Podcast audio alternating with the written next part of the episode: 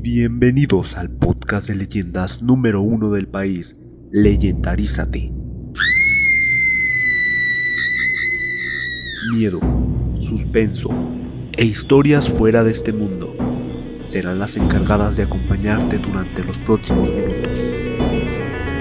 No dejes de escuchar Leyendarízate.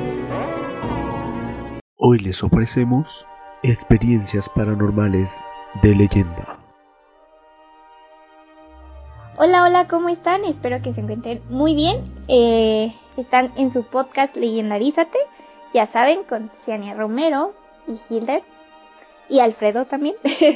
y bueno, este, el día de hoy vamos a contar algunas anécdotas que nos enviaron eh, nuestros conocidos. Eh, voy a empezar por una anécdota personal. Bueno, como te había comentado en el episodio pasado, eh, me ocurrió una situación muy fuerte hace como dos o tres meses más o menos. No se la había contado a nadie, es la primera vez que hablo de esa situación, pero bueno.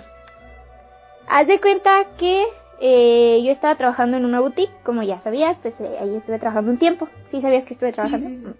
Sí, sí, ya que este, estuve trabajando allá y tenía yo que tomar una combi que pues pasa por ese lógico. Y haz de cuenta que uno de los días que pasé, pues llegué hasta tarde al trabajo porque pues había un buen de tráfico y yo no entendía qué pedo.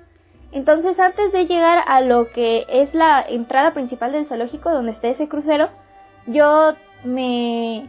O sea, no me quedé dormida, me dio como una imagen en mi cabeza así de una persona borrosa, pero toda llena de sangre en la cabeza, horrible.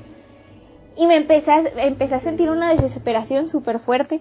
Y yo dije, pues güey, ¿qué, ¿qué me pasa? O sea, ¿qué está pasando? Dije, no he estado viendo películas o algo como para que pues últimamente me pase lo que me pasa ahorita, ¿no?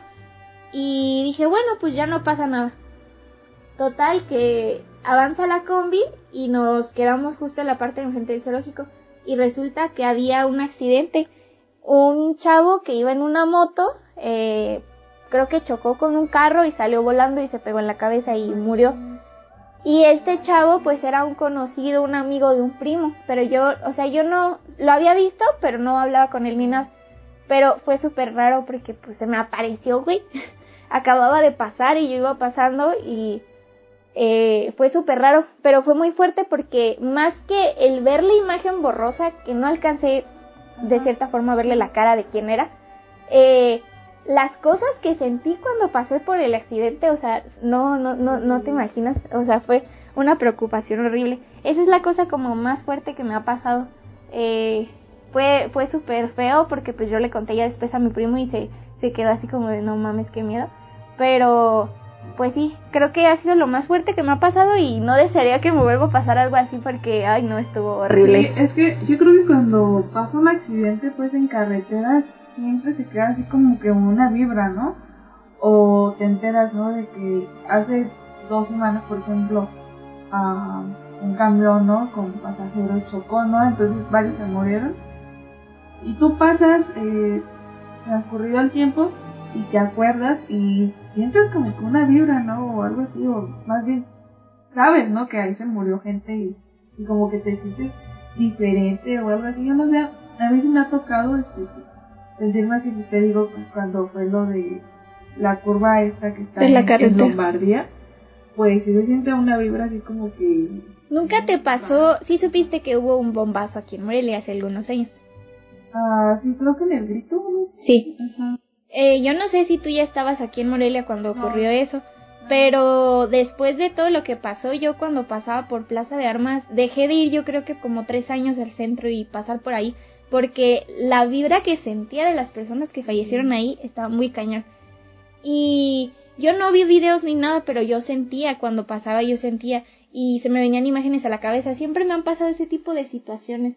Eh, supongo que de alguna manera tengo algún tipo de don o maldición, pero odiaba pasar por ahí porque pues yo sentía, sentía quizá lo que sintió la gente o la vibra de lo que pasó. No sé qué era lo que yo sentía, pero era muy feo. Pues imagínate, es que sí debe haber sido una situación horrible vivir eso, ¿no? el bombazo y todo. y la gente llorando y Gritando. y los muertos, no sé, yo no creo este eh, poder aguantar este vivir en una situación así. Me hubiera vuelto loca o algo. Me hubiera vuelto loca, hubiera tenido en un manicomio o algo así porque pues sí ha de ser así como muy, muy traumatizante sobre todo. Y pasar y recordar todo eso. Todo lo que pasó, sí. Ajá. Pero ay no, este, pues a mí nunca me ha tocado ninguna experiencia así paranormal, la verdad.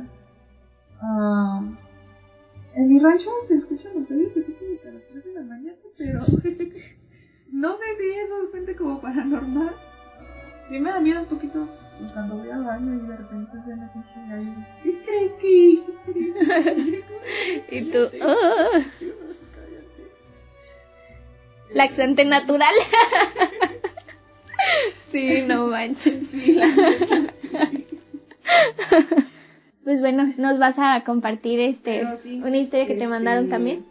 Exactamente, como no tengo experiencias paranormales, pues le dije a mis amiguitos que por favor me, Te me mandaron las suyas.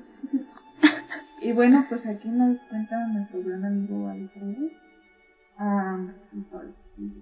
Pues hace tiempo cuando vivía en Lázaro, las luces de mi cuarto se prendían a la una de la mañana cuando yo estaba dormido. Y no solo las luces, sino que también la televisión de la sala.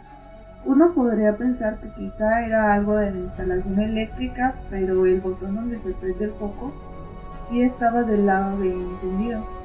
Eso era muy raro. Luego se escuchaban pasos arriba de la casa de mi abuelita, pero pues no. Nadie. sí, sí da miedo eso. No está. Yo el único ruido que escucho pues, nomás han sido los gallos, ¿verdad? Ah, son inofensivos. Nomás no me arrimo, ¿verdad? A ver qué, qué está sucediendo. qué miedo.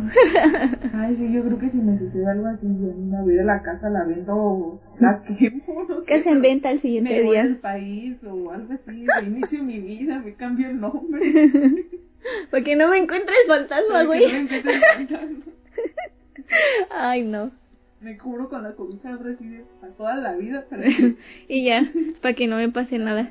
Bueno, pues, la, la cobija bendita, güey. A mí me mandaron una, una historia, me la compartió, este, se llama Tsanda. Eh, sí, Está chido está, más chido que el mío, güey. El mío nadie lo puede pronunciar. Ay, el mío tampoco. Ni siquiera lo pueden escribir. Ni siquiera lo escribí bien, no manches. Como Dios les entendió, no manches. Pues bueno, este, yo cuando estaba chica y estaba en la primaria, ¿no? no, yo, Ah. Yo. Fui a un campamento y resulta que ella también trabajaba en ese campamento y en ese campamento yo pues a mí me daba mucho miedo porque era en un como bosque, digamos así una casa en un bosque. Entonces estaba muy chido, pero había unas vías del tren y había un piano súper tétrico y estaba muy cañón el ambiente. Entonces pues me contó historias de ese lugar y me dice que tenían campamentos todas las semanas porque pues ellos se dedicaban a hacer campamentos para pues las escuelas como tipo de despedida. Eh, era de las que llamaban a todos los campamentos de esa semana y que tenían campamentos lunes y miércoles. En ese momento ella se dedicaba a organizar y le pidieron que se quedara también el martes. Esperaba el campamento del, del miércoles y ese día tenía ya tenía que lavar su ropa porque pues ya se le había acabado la ropa limpia y le pidieron al dueño de la hacienda que le dieran chance de pues, lavar la ropa y las lavadoras estaban hasta el otro extremo de la hacienda, ya te imaginarás. Cuando fueron a poner la ropa eran las 4 de la tarde y ya regresaron a la cabaña donde se estaban quedando. Estuvieron hasta las 9 de la noche y este el dueño les marcó para que pues, se fueran a cenar. Se salieron de la cabaña y caminaron por la orilla del lago porque también había un lago. Eh, y ya estaba pues oscuro, solo estaban las luces encendidas de las cabañas y del sendero, entonces no había mucha iluminación en el camino. Cuando llegaron a cenar y recordaron que tenían que ir a sacar la ropa que habían lavado, porque ya estaba seca, pues la metieron en la secadora, eh, le pidieron a dos compañeros que, los que las acompañaran. Entonces, donde estaba el área de la alberca, había mucha gente porque pues había una reunión del dueño y decidieron irse eh, atravesando lo que era por donde estaba la cocina y todo eso para salir a la parte de atrás.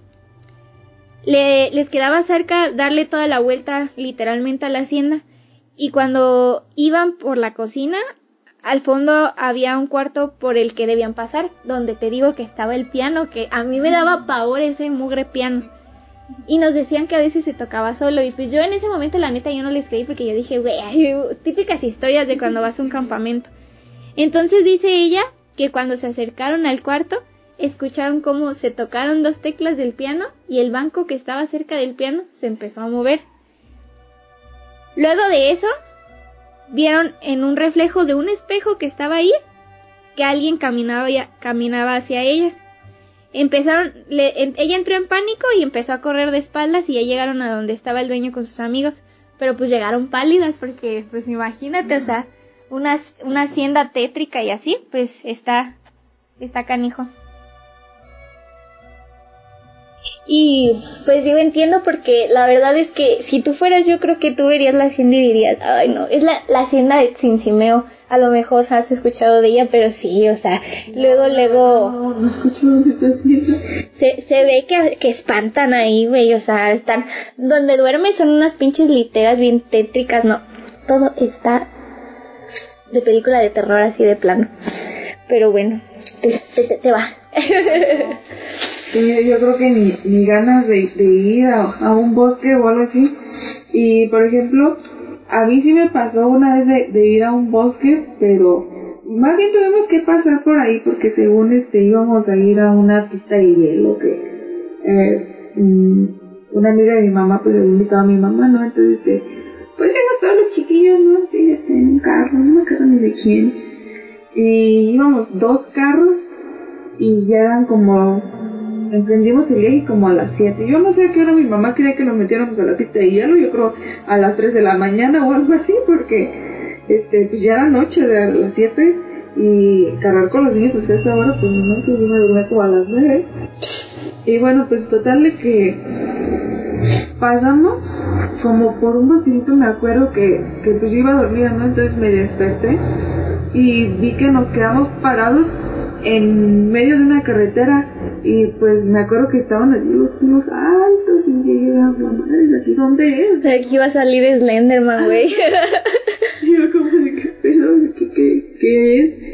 Y era en ese tiempo que pues había salido la película de Camino hacia el terror. Y no sé si tú la has visto, pero la neta yo ya la había visto a mi corta edad. No me acuerdo, yo tenía como unos 10 años o 9 años. Y este, y pues, no sé, para los que han visto pues esa película, pues recordarán que al inicio, pues este, mm, creo, creo porque pues ya tengo, también tiene mucho que la vi, um, se quedan, ¿no? Parados unos, unos carros en medio de, de una carretera, ¿no? Y entonces pues sale un señor y pues ataca a las otras personas y se las lleva ahí a su casa y y pues ese señor pues era un caníbal, ¿no? Y entonces pues, ay, mira, toda una experiencia acá bien locochona, ¿no? Y entonces pues yo me acordé de esa película mientras estábamos ahí en medio de, del bosque. Y este, y me acuerdo que el carro en el que íbamos se descompuso. O sea, no, no sabíamos por qué no prendía. Y el otro carro pues ya iba más adelantado y, intentábamos llamar, pero pues no había señal. Y, y nada, entonces este, pues no sabíamos qué hacer, o sea, neta sí, sí estuvo bien, bien rara esa, esa situación. Pero pues al final este logró entrar la llamada y, y pues ya el otro carro este pues fue a auxiliarnos y se regresó. No manches. Y, y, ya nos auxiliaron. El hombre lobo le hacía salir ahí y ay no. no. hombre, yo ya me imaginaba que llegaba un señor así con su camisa de leñador y, y arrastrando un machete o algo así. para matarnos a todos. Y pues para dónde le das en un bosque, o sea, y pues más si una persona pues conoce el bosque, pues no mames, o sea, Y es que en el bosque pues no hay señal, güey, y entonces Ajá, está no, complicado. no, yo, yo chiquita, o sea, pues qué puede hacer una niña, por favor, de 10 años, o sea, en un bosque perdida, pues qué. Pues sí. Pues no manches. Eh, Pero sí, este, sí estuvo bien feo, o sea, yo me que quería chillar, y como, mamá, ¿por qué no trajiste? Yo no quiero conocer la fiesta de, de hielo ni nada de eso, yo jamás. Llévame para mi casa. Pero pues sí, este, pues ya nos tenemos que regresar para la casa, porque pues ya, para empezar, este, se perdieron todos. Y nos perdimos todos, el carro se descompuso y pues este, ya era noche, entonces ya estábamos cansados, enfadados y todo, y pues mejor nos regresamos a la casa. Y pues así, este, esa fue toda la historia que vivimos, pero sí, este, estuvo bien raro. Y ojalá me acuerdo de esto cuando tenga 17, unos 20 años, algo así para escribirla y ya salió un guion así también. Bueno, ya tienes 22 y te acuerdas.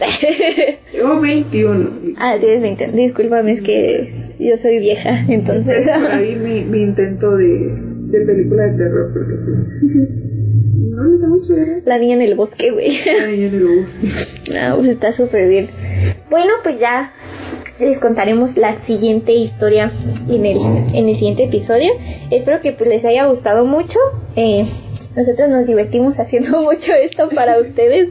Este, nos divertimos.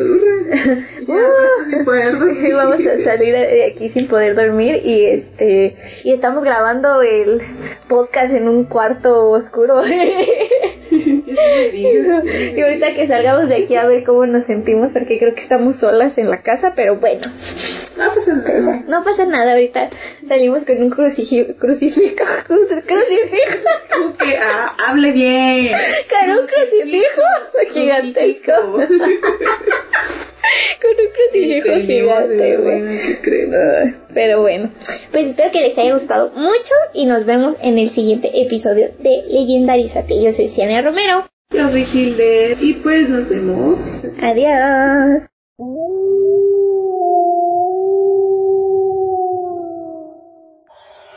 Esto ha sido todo por el día de hoy. Pero recuerda, nos escuchamos la próxima semana con un nuevo episodio de tu podcast favorito. No olvides seguirnos en nuestras redes sociales y recomendarnos con tus amigos, conocidos y familiares. Leyendarízate, tu podcast de leyenda número uno.